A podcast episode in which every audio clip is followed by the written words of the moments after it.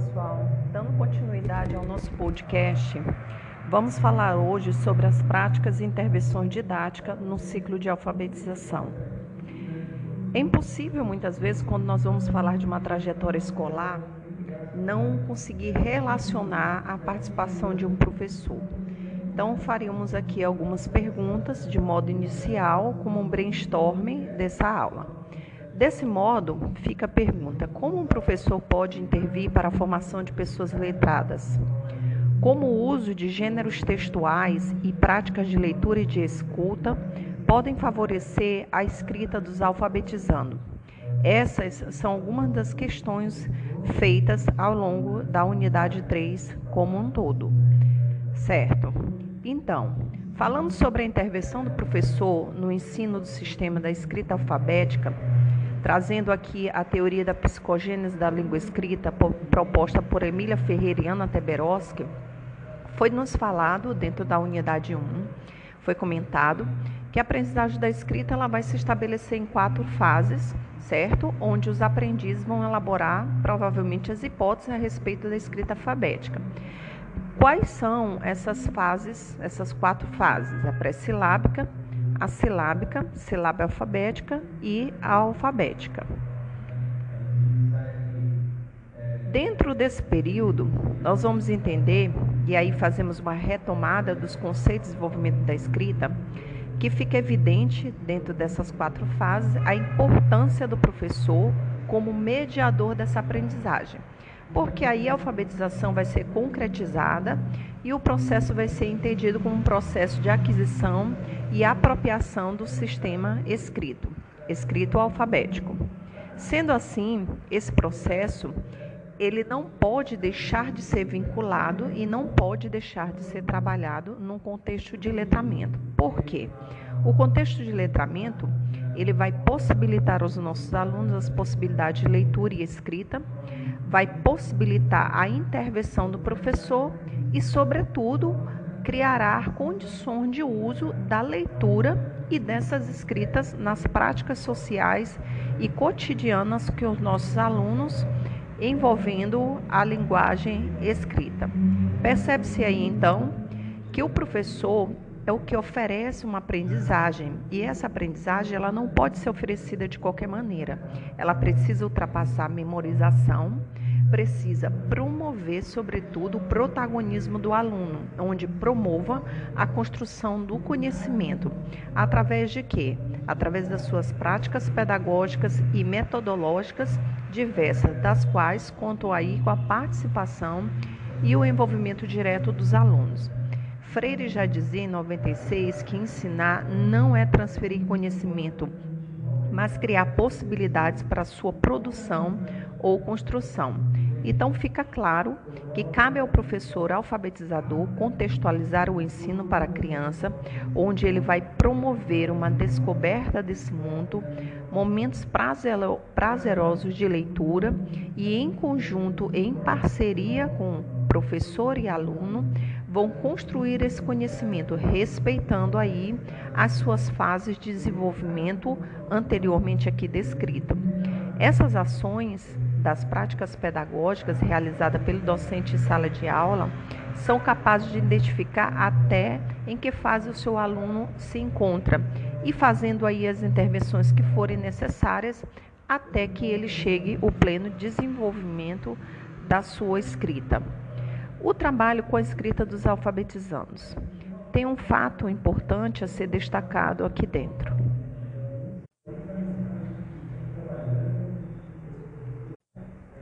Sendo assim, nós vamos falar dos gêneros textuais como objeto de ensino-aprendizagem. Os gêneros textuais, como a gente pode observar, são objetos de ensino-aprendizagem e é claro que precisamos se programar para que possamos ter um espaço privilegiado nesse momento de desenvolvimento da escrita e da leitura. Dentro dos gêneros textuais, nós vamos ter aí N possibilidades que vão favorecer aí as práticas do letramento.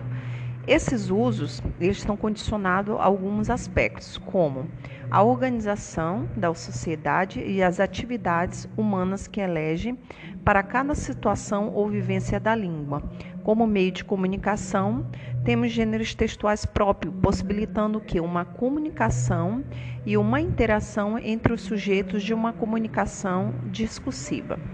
Então, para iniciar um trabalho utilizando gêneros textuais, primeiramente o professor tem que fazer o quê? Ele precisa conhecer os seus alunos, explorar suas possibilidades, seus desejos, suas vontades, para somente depois fazer um traçamento de objetivos e escolher os gêneros que mais se adequam para a sua sala de aula. Entendendo bem que um gênero, ele sempre vai contribuir para a alfabetização e letramento nas séries iniciais. Diríamos até que ele é a carta de cunho pessoal. Então, vai aí como exemplo que o professor pode pedir um colega é, para descrever, expressar seus sentimentos ou narrar um fato fora do ambiente escolar. Lembrando que tudo isso vai depender da fase em que este aluno se, se encontra e esse registro pode se apresentar também como auxílios através de desenhos feitos pela criança. Nesse processo de troca, além de você ver a escrita sendo utilizada por um colega de sala, a criança também pode promover a comunicação, a interação e o diálogo. Aí percebe-se vários cumprimentos de funções e papéis vivenciados na sociedade como um todo. Outro gênero importante, traçado também aqui, são os mapas. Então, o professor pode, a partir de um tema, fazer aí uma interdisciplinaridade com a disciplina de geografia e solicitar, por exemplo, que os alunos das séries iniciais façam um reconhecimento do bairro onde vive ou onde está situada a escola. Ao fazer esses levantamentos, a professora pode, juntamente com o aluno, fazer a construção de um mapa. E a partir daí, orientar o colega sobre como chegar a um determinado lugar, uma padaria, uma praça, um bairro, por meio da oralidade. Percebe-se aí que nós estamos fazendo uma introdução e também produzindo diretrizes para a, uma, a maneira escrita. Também poderia dizer que poderia inventar uma história sobre tesouros escondidos e por aí vai. Isso tudo dependerá da criatividade do professor, onde ele fará outros tipos de intervenções metodológicas. O professor também pode, assim, escolher uma notícia, uma campanha publicitária. Isso tudo dependerá da forma do seu planejamento. Dando continuidade dentro da unidade 3, nós vamos falar agora um pouco sobre as práticas de leitura e escuta, campo da vida cotidiana. Vou trazer agora no início uma mensagem tratada aqui pelo Vigotes, onde ele fala que a escrita precisa ser apresentada à criança como um recurso e possibilidade de comunicação que está muito além do simples fato de falar ou ler, no sentido de exercer com autonomia o letramento isto é, a capacidade de utilizar os próprios recursos das línguas nas mais diversas situações cotidianas. Esse protagonismo, esse, essa autonomia, é claro que nós sabemos que ela vai adquirindo ao longo do uso das práticas da vida cotidiana. Então, de pouco a pouco, ela vai adquirindo autonomia na linguagem oral e escrita através de quê? Do próprio brincar, dos momentos de conversa, da contação de história, e tudo isso faz parte da vida cotidiana, da rotina das crianças e serve como âncora na aprendizagem da leitura e da escrita. Então, dentro da própria BNCC, no trabalho com o campo da vida cotidiana, nos anos iniciais, nas séries iniciais, a gente percebe as práticas de linguagem, leitura e escrita, conforme apresenta-se no quadro na página 121 do nosso livro. Lá tem uma proposta da Base Nacional Comum Curricular do Ministério da Educação, onde a língua portuguesa vai ser tratada através do componente, aparece o primeiro ano, o campo de atuação, qual é a prática de linguagem, objeto de conhecimento e habilidades. Dessa maneira, todos os planos de aula terão que ser elaborados dentro desse formato, onde será necessário que o professor venha conhecer as linguagens, venha conhecer as competências específicas voltadas para esta área. Sendo assim, partindo das proposições da BNCC, ressaltamos que em sala de aula o professor pode aproveitar aqueles momentos que ele já vivencia para que seja um momento de um caminho eficaz para o desenvolvimento das práticas de leitura. Então a criança ela precisa sentir-se à vontade para que ela possa expressar, até mesmo porque a gente pode observar dentro dos objetos de aprendizagem e desenvolvimento descritos pela BNCC no infantil, na educação infantil, diz que a criança deve o quê? Um dos objetivos de aprendizagem, direitos, perdão, direitos de aprendizagem e desenvolvimento. Está escrito que ela deve expressar-se. E aí nós começamos esse processo, que mesmo foi falado nas unidades anteriores, bem do início, desde a educação infantil até entrar no, propriamente no processo de alfabetização. Então, a criança pode expressar-se oralmente, por meio de desenhos ou por escrita. Ele pode abordar conteúdos e temas segundo a necessidade aí do aprendizagem de cada aluno.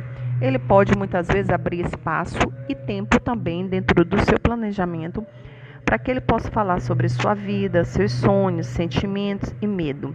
E se nós fizermos aqui uma abertura, entendemos que a BNCC está trabalhando 10 competências gerais, não só a questão das competências cognitivas, ou seja, de conhecimento, mas também a permissão que sejam trabalhadas as competências socioemocionais, onde nesse momento nós verificamos uma grande oportunidade de utilizar aí a questão desse planejamento para trabalhar o letramento e suas intervenções, onde ele possa permitir aí o desenvolvimento dessas atividades que o aluno falará sobre seus sentimentos, seus sonhos, seus medos. Essas atividades, tanto de leitura e escuta, podem ser trabalhadas relativas à compreensão de uma forma compartilhada então percebe-se que nós temos aí inúmeras possibilidades de se trabalhar a leitura e a escuta dos alunos. Fica aí a dica para que dentro desse processo, desta unidade, você, enquanto futuro profissional, você domine essas práticas e intervenções didáticas no ciclo de alfabetização, para que não só alfabetize, mas também né, tenha preocupação em colaborar para a formação de sujeitos letrados. Fica aí a dica também é, que, que vocês vejam uma série de atividades e se inspire como professor nas séries dos anos fundamentais das várias atividades do Alfabetizar Letrando, sugerido no site da nova escola. Então, dentro da nova escola, lá o próprio material tem uma indicação que vocês leiam e vejam atividades, ouvir e ler o mesmo texto no computador disponível no link que estarei repassando a vocês. A outra é explorar uma atividade coletiva de e-mail. Essas são algumas das propostas que o próprio material na página 123 traz como indicação e aprofundamento da leitura.